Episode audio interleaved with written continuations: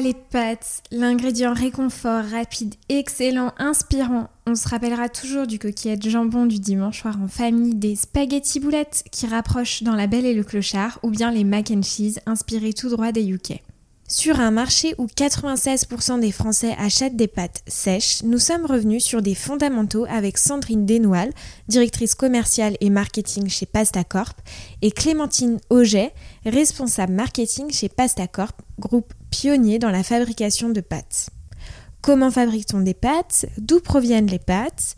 Qu'est-ce que les pâtes aux œufs? Et l'avantage de consommer des pâtes aux œufs? L'histoire de la marque, bien sûr. Nous avons aussi échangé sur les actualités de la marque, riche notamment avec la sortie de la gamme Les Bonnes Pâtes Françaises, des pâtes au blé français avec un packaging 100% recyclable en papier. Comment les équipes se sont organisées pour la création de cette gamme? Quelle différence entre un emballage carton, emballage majoritairement retrouvé sur le marché, et un emballage papier? Je vous laisse tout de suite avec l'épisode du jour, Lustu Cru, nos bonnes pâtes françaises engagées avec Sandrine Desnoal et Clémentine Auget. Bonjour Sandrine, bonjour Clémentine. Bonjour Salomé. Eh bien, je suis ravie de vous accueillir sur Sans filtre ajouté, d'autant plus qu'on est dans les locaux du Stucru, donc c'est top. Enfin, je suis très contente. Donc, euh, merci beaucoup de m'avoir invitée euh, à Paris. Donc, euh, Sandrine, tout d'abord, vous êtes la directrice commerciale et marketing de Lustucru Rivoire et Carré du groupe Pastacorp. Donc, ne pas confondre avec Lustucru Frais, mais on y reviendra un petit moment au cours de cet épisode. Et Clémentine, vous êtes responsable marketing de Lustucru. Et c'est ce que je disais en fait il y a quelques, alors quelques jours là quand j'ai écrit l'interview, mais il y a quelques semaines. Donc c'était les spaghettis en effet, euh, longs aux œufs frais que j'ai goûté pour en faire de la bolognaise. Et euh, c'était justement pour goûter la promesse des pâtes aux œufs. Donc j'ai découvert ça et on va en parler. Mais avant de se parler de ce produit, j'aimerais qu'on s'attarde tout d'abord sur une, une, statistique, je vais y arriver, que vous avez euh, relayée sur LinkedIn qui m'avait particulièrement surprise. C'est que 45% des consommateurs pensent que toutes les pâtes sont aux œufs. Moi, la première, j'avoue, je, pensais. Quand 5% de l'offre en épicerie en contient. Alors pourquoi il y a cette confusion aujourd'hui, euh, réellement, euh, dans l'esprit du consommateur? Alors je pense que c'est pour deux raisons. Euh, d'abord parce qu'en fait le référentiel pour les consommateurs, c'est les pâtes qui sont vendues au rayon traiteur ou au rayon frais, ou alors les pâtes maison. Et en fait, quand on euh, regarde euh, l'offre qu'il y a euh, au rayon frais ou au rayon traiteur, si vous allez chez le traiteur à côté de chez vous, bah, elles sont toutes aux œufs frais. Et si vous décidez de faire vos pâtes vous-même, et eh ben en fait, ou même si vous fermez les yeux et que vous imaginez des pâtes faites à la maison, qu'est-ce que vous imaginez? Vous imaginez un puits de farine avec des bons œufs frais au milieu. Et donc résultat, c'est pour ça que dans l'imaginaire des consommateurs, en fait, la recette des pâtes pour eux est une recette qui contient des œufs. Et vous disiez, et c'est euh, totalement vrai, pourquoi finalement euh, tout le monde pense qu'il y a des œufs et euh, sur le marché des pâtes sèches, il n'y a que 5% de l'offre qui a des œufs C'est parce qu'en en fait, c'est vrai sur le frais, c'est vrai pour les produits traiteurs ou les produits maison. Mais euh, ce n'est pas vrai sur le sec. Sur le sec, euh, il y a 95% de l'offre qui est sans œufs. Et c'est Lustucru qui a été la première marque en 1911, donc il y a plus de 110 ans, à mettre des œufs dans les pâtes pour apporter encore plus de gourmandise. Mais c'est quand même assez incroyable de se dire que euh, dans l'imaginaire du conso, c'est comme ça que ça se passe et qu'on ne le retrouve pas forcément en magasin. Enfin, moi, en tout cas, ça m'avait assez, assez surpris, donc hyper intéressant. Alors moi j'avais une question euh, par rapport au marché des pâtes. Aujourd'hui, euh, combien de Français consomment des pâtes? Parce que ça semble quand même être un produit euh, complètement du qui s'inscrit dans le quotidien. et aussi, souvent, on a cette impression-là, alors on l'a vécu vraiment avec le Covid, que c'est vraiment un achat aussi de stockage, où moi-même qui étais sur le terrain, j'ai pu voir des rayons complètement vides. Donc finalement, voilà, combien de Français consomment des pâtes? Est-ce que vous avez des éléments euh, là-dessus? Alors, les pâtes sèches, pour revenir donc les pâtes qu'on peut stocker, hein, les pâtes euh, comme les, les lustucrus que nous fabriquons, elles sont à 96% de taux de pénétration, c'est-à-dire que 96% des Français en achètent. Donc euh, oui, c'est un, produit qui est dans tous les placards et que 96% des gens achètent. la France consomme 540 000 tonnes de pâtes par an. Et sur ces 540 000 tonnes, on n'en fabrique que 244. Donc euh, il y a beaucoup Alors pourquoi s'il y a ce, cet écart euh, Comment on explique cet écart Alors, parce que le marché s'est aussi développé sur des pâtes italiennes et qu'on a des pâtes qui viennent d'Italie qu'il euh, y a aussi des marques distributeurs qui ne se sourcent pas en France, et puis que depuis 10 ans, la production française a été pratiquement divisée par deux, la production de blé dur au niveau agricole. Et euh, justement, chez Lustucru, on travaille beaucoup avec les coopératives pour amener les agriculteurs français à se tourner vers le blé dur. Alors, ce qu'il faut savoir, c'est que le blé dur, c'est plus compliqué à travailler que le blé tendre, parce que c'est un produit euh, qui est très fragile, et en particulier versus les aléas climatiques. Euh, il y a deux moments où il est fragile. Le moment où il germe, où il sort de terre. Donc euh, là, par exemple, quand il y a des gelées, comme il y a eu euh, au mois de mars, bah, ça peut être très pénalisant pour les agriculteurs, puisque le blé, au moment où il sort, il est fragile, et donc il, casse avec le, gel. Et le deuxième moment où il est très fragile, c'est au moment de la récolte. Et donc comme l'année dernière, quand il pleut, il pleut, il pleut, euh, bah déjà il, ne prend pas les bonnes protéines, il a du mal à se former, à devenir fort et, euh, eh bien euh, quand on le récolte, il est très humide. Et du coup, ça fait un, produit qui peut être déclassé pour les agriculteurs. Donc en fait, c'est un produit qui vont vendre plus cher, mais qui comporte plus de risques que le blé tendre. Donc tout le travail, c'est justement, et c'est ce qu'on fait avec les, coopératives et les chambres d'agriculture, c'est d'apporter les bonnes techniques pour limiter au maximum ces risques. Et euh, bah, l'idée, c'est justement de, ramener euh, les, agriculteurs français à replanter euh, du blé dur, qui est bien différent du blé tendre. Donc la mmh. France, c'est le quatrième pays exportateur en Europe. Oui, ça c'est important. Donc, voilà. mais ça reste un, produit qui est beaucoup plus petit, puisque la production mondiale de blé tendre, c'est 35 millions de tonnes de blé dur, je veux dire, c'est 35 millions de tonnes, et le blé tendre, c'est 777. Voilà, c'est, c'est pas du tout une céréale qui est traitée de la même façon. Et euh, comment on peut expliquer enfin, ces, ces différences quoi? Enfin, je... bah, Le blé tendre, il fait, euh, on fait du pain, on fait des gâteaux, c'est toute la filière qu'il y a mm, mm, mm, derrière. Euh, avec le blé dur, on fait des pâtes et de la semoule. Et le premier exportateur de blé dur, c'est le Canada. C'est le Canada. Voilà, le premier producteur mondial de blé dur, c'est le Canada. Ce qui, qui n'est pas du tout le premier pays consommateur. Oui. Voilà, donc euh, c'est des immenses champs de céréales. Euh, voilà, et l'année dernière, la particularité, c'est qu'ils euh, ont été touchés par une sécheresse énorme.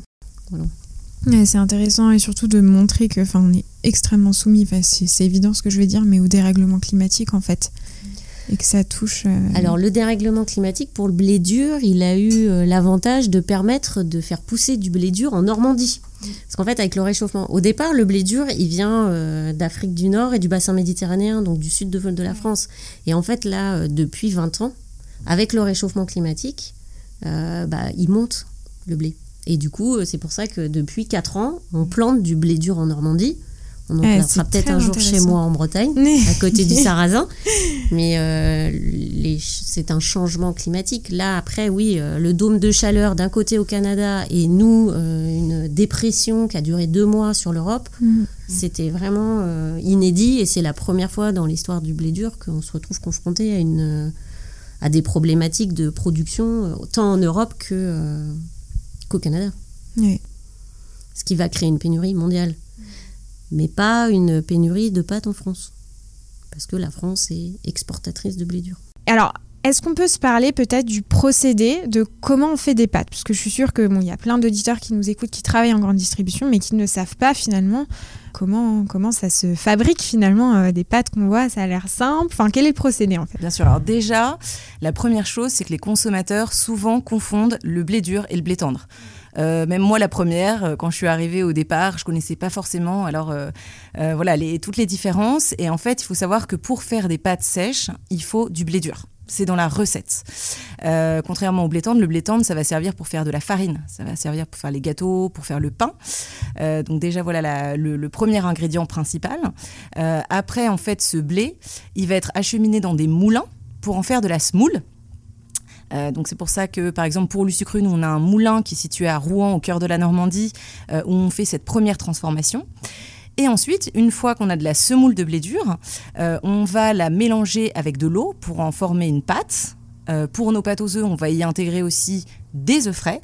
Euh, et derrière, ça va créer voilà, une, une, une, pâte. Et après, ça va arriver sur des, sur des lignes. et là, on peut avoir des pâtes qui vont être coupées, des pâtes longues ou des pâtes estampées. estampées? Oui, estampé. Alors c'est comme un timbre. En fait, ça va être euh, par exemple une farfalle. Si vous faites une farfalle, euh, on va être sur un procédé de fabrication qui est différent.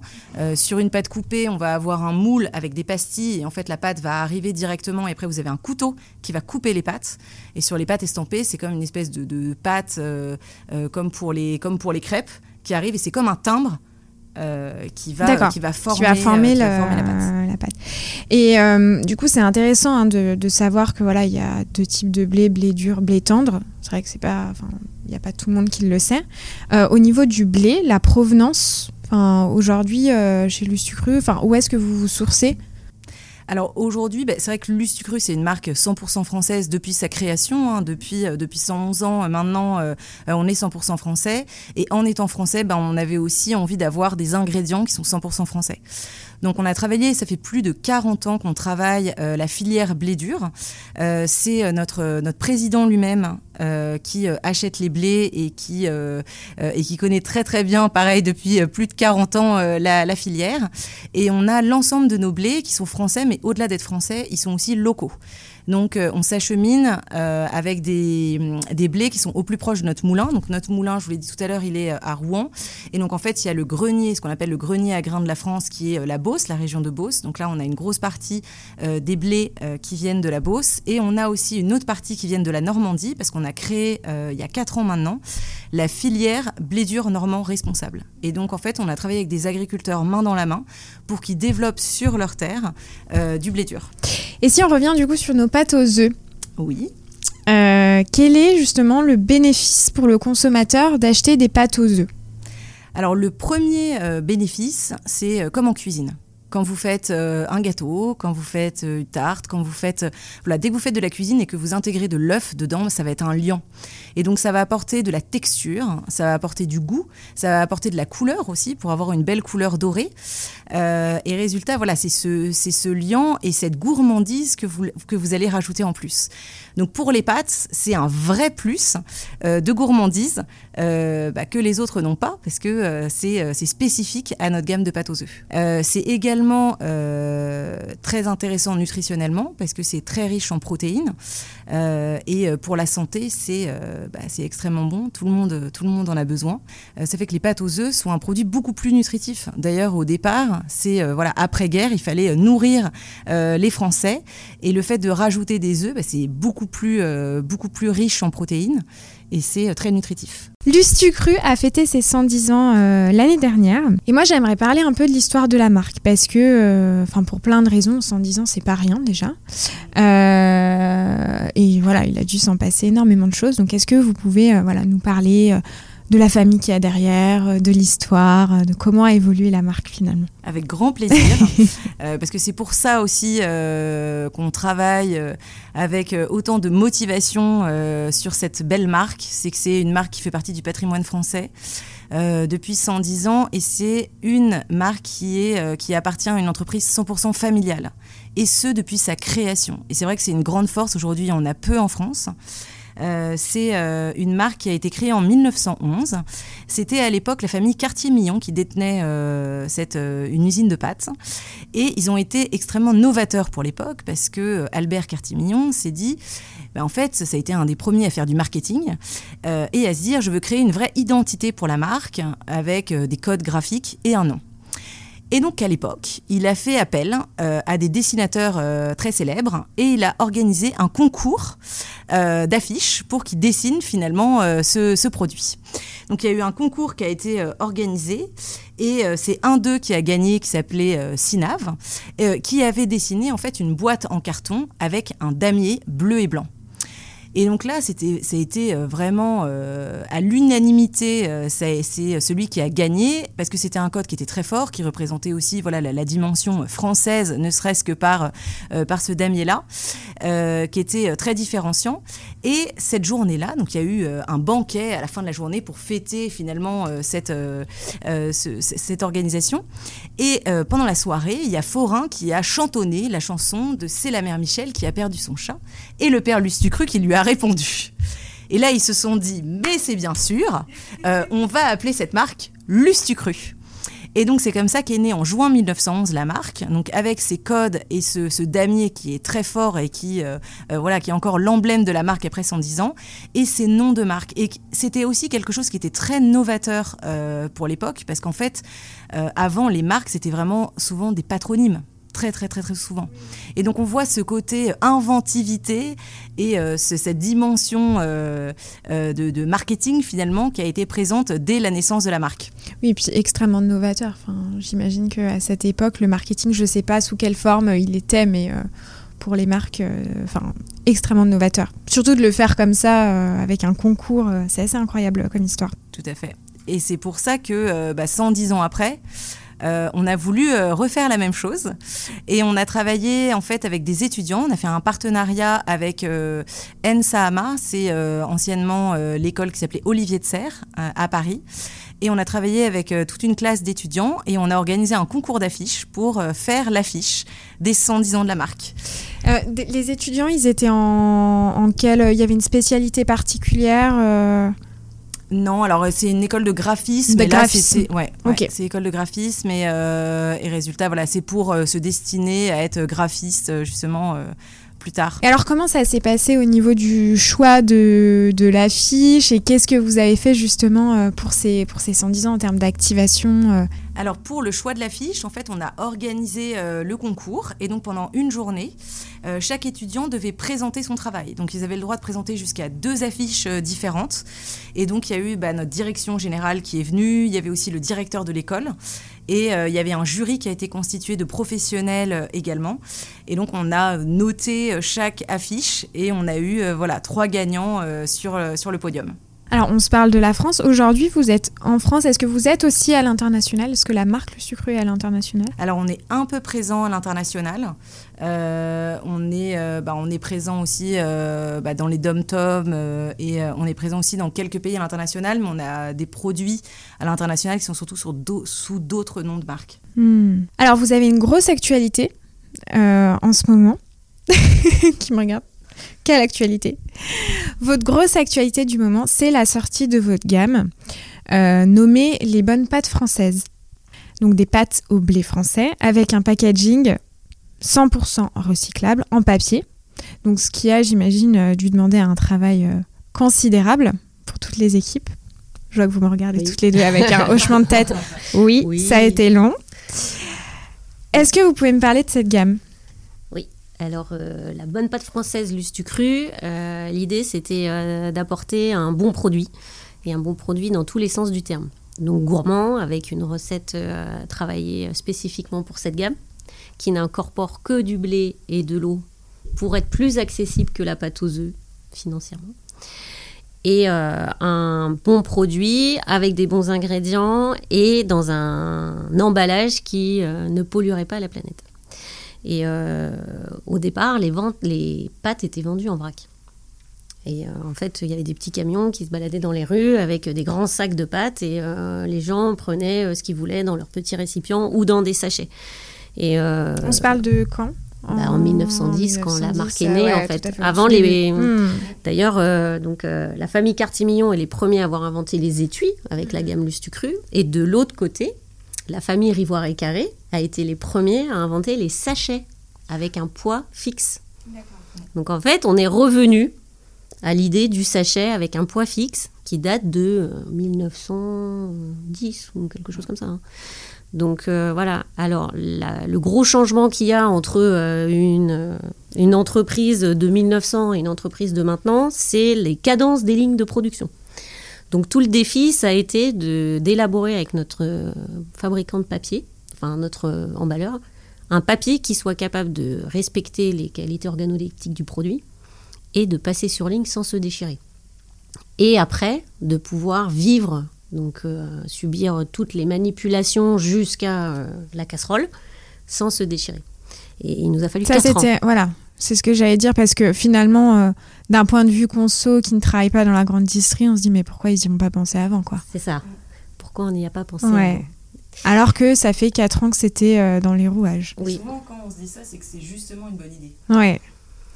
Oui, Donc oui. Là, euh, vraiment, l'enjeu, ça a été de, de développer ce papier et euh, de faire en sorte que euh, on puisse n'utiliser que du papier. Donc, euh, sceller du papier sans utiliser une once de plastique et jusqu'à l'étiquette de refermeture, puisqu'on a le même système que sur nos autres paquets. hein. Vous pouvez n'utiliser que les deux tiers ou la moitié et le refermer, qui est aussi en papier.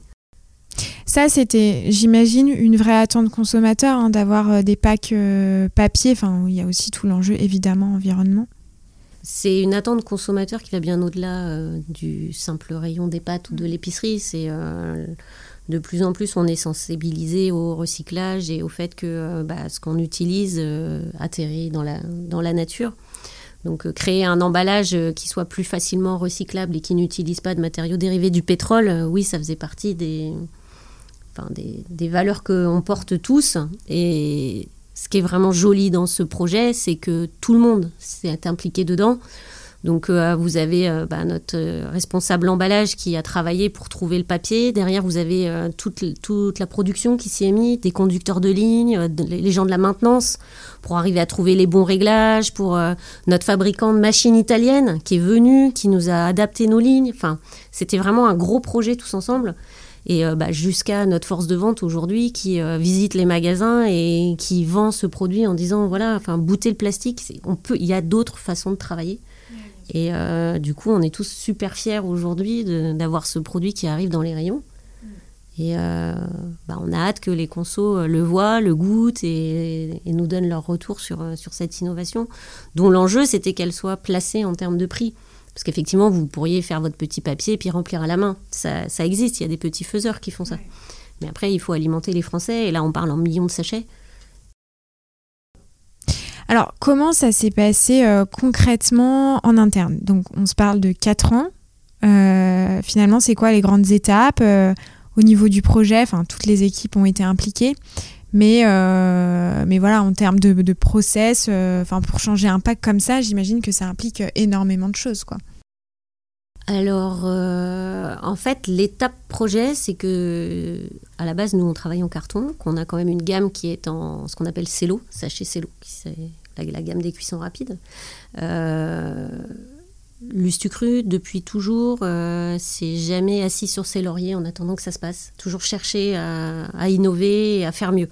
Donc le, projet papier, il existe avant même l'idée des bonnes pâtes. C'est quelque chose sur lequel notre responsable emballage, il travaillait en parallèle.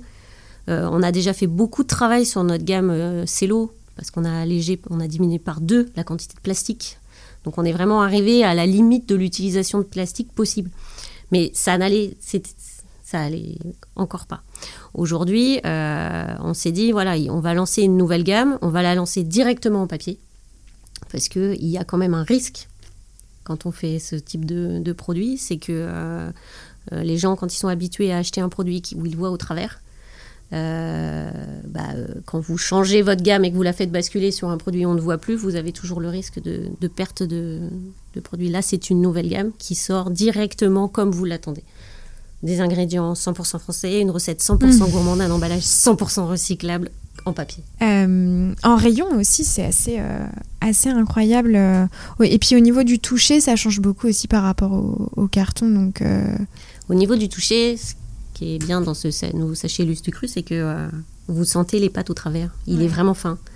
Il est fin et il est solide. Donc il se déchirera pas quand vous allez le prendre dans le rayon, il se déchirera pas dans votre sac de course. Euh, il a vraiment été étudié pour ça. Et ça, c'est un bon point. Alors, quelles sont euh, concrètement euh, les différences entre un emballage carton et un emballage papier? Euh, donc au-delà du, toucher, alors en DVP on est pareil. Enfin comment au niveau du produit, comment il vit à l'intérieur euh Alors le produit est complètement préservé par rapport à l'emballage papier. Quand on emballage papier, quand on emballage carton, c'est pareil. La grosse différence c'est sur le poids de matière que vous allez utiliser. Une boîte en carton, ça utilise beaucoup plus de matière qu'un sachet papier. Donc euh, on était à 160 tonnes de carton. 160 Ouais, l'équivalent, la même gamme en carton, on aurait pris 160 euh, tonnes de papier en plus en fait. Et euh, donc voilà, par contre, l'étui reste quand même pour une gamme de pâte aux œufs plus valorisée, plus intéressant que le sachet. Où est-ce qu'on peut retrouver cette gamme? Bah, elles, sont, elles sont arrivées sur les entrepôts de l'ensemble de la grande distribution en courant du mois d'avril. Elles seront le 16 avril euh, dans tous les magasins Carrefour. Et à partir du 1er mai, vous les retrouverez partout. Voilà, partout. Euh, donc euh, chez Leclerc, chez Système U, chez Intermarché, chez Géant, chez Franprix, chez Carrefour dès le 16. On a hâte d'avoir vos photos. N'hésitez pas à les envoyer dès que vous les voyez en, magasin. Et n'hésitez pas à les acheter surtout et à nous faire vos retours sur les réseaux sociaux. On a des réseaux sociaux qui sont très dynamiques, animés par une super équipe.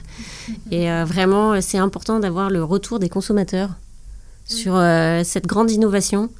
Enfin, vraiment, voilà. N'hésitez pas à dire euh, ce que vous en pensez. C'est important pour nous et c'est comme ça qu'on progresse. Les marques progressent grâce à vous. Complètement.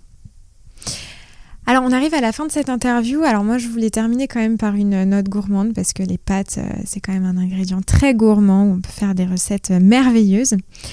Donc je voulais savoir euh, l'une après l'autre si vous pouvez me dire, même si bon j'imagine que ça va être dur de faire un choix.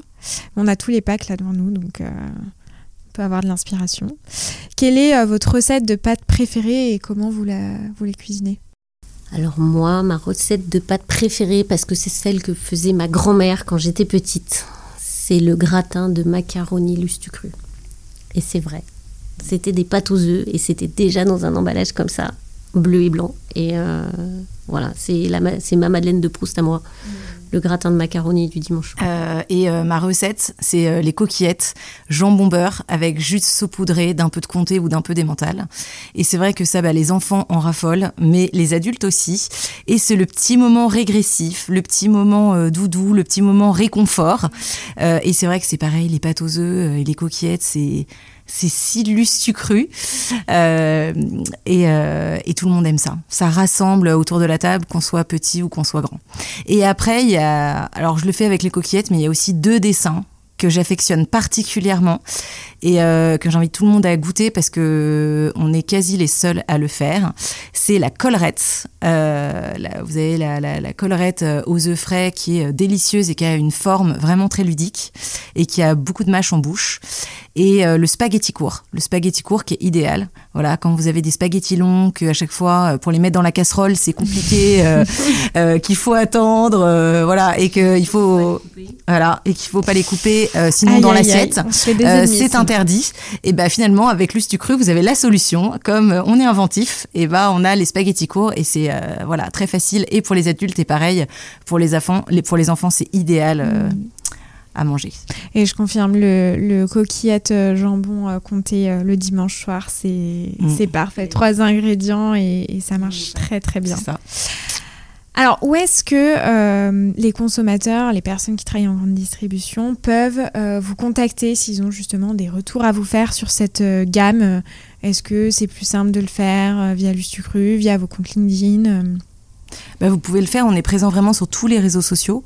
Donc ça peut être voilà sur notre compte LinkedIn, ça peut être sur Instagram, sur Facebook, ça peut être aussi sur Twitter. Enfin voilà, on est vraiment présent partout. Donc faut pas hésiter, on sera toujours là pour, pour y répondre. Très bien, et eh ben merci beaucoup. Merci, merci à vous. Avec grand plaisir. À très bientôt. À très bientôt. Merci beaucoup d'avoir été avec moi jusqu'à la fin de cet épisode. J'espère qu'il t'aura plu. N'hésite pas à m'écrire sur Instagram au nom de Sans filtre ajouté ou LinkedIn au nom de Salomé Charicton. Je réponds à tous les messages et je suis toujours super contente d'interagir avec vous. À bientôt!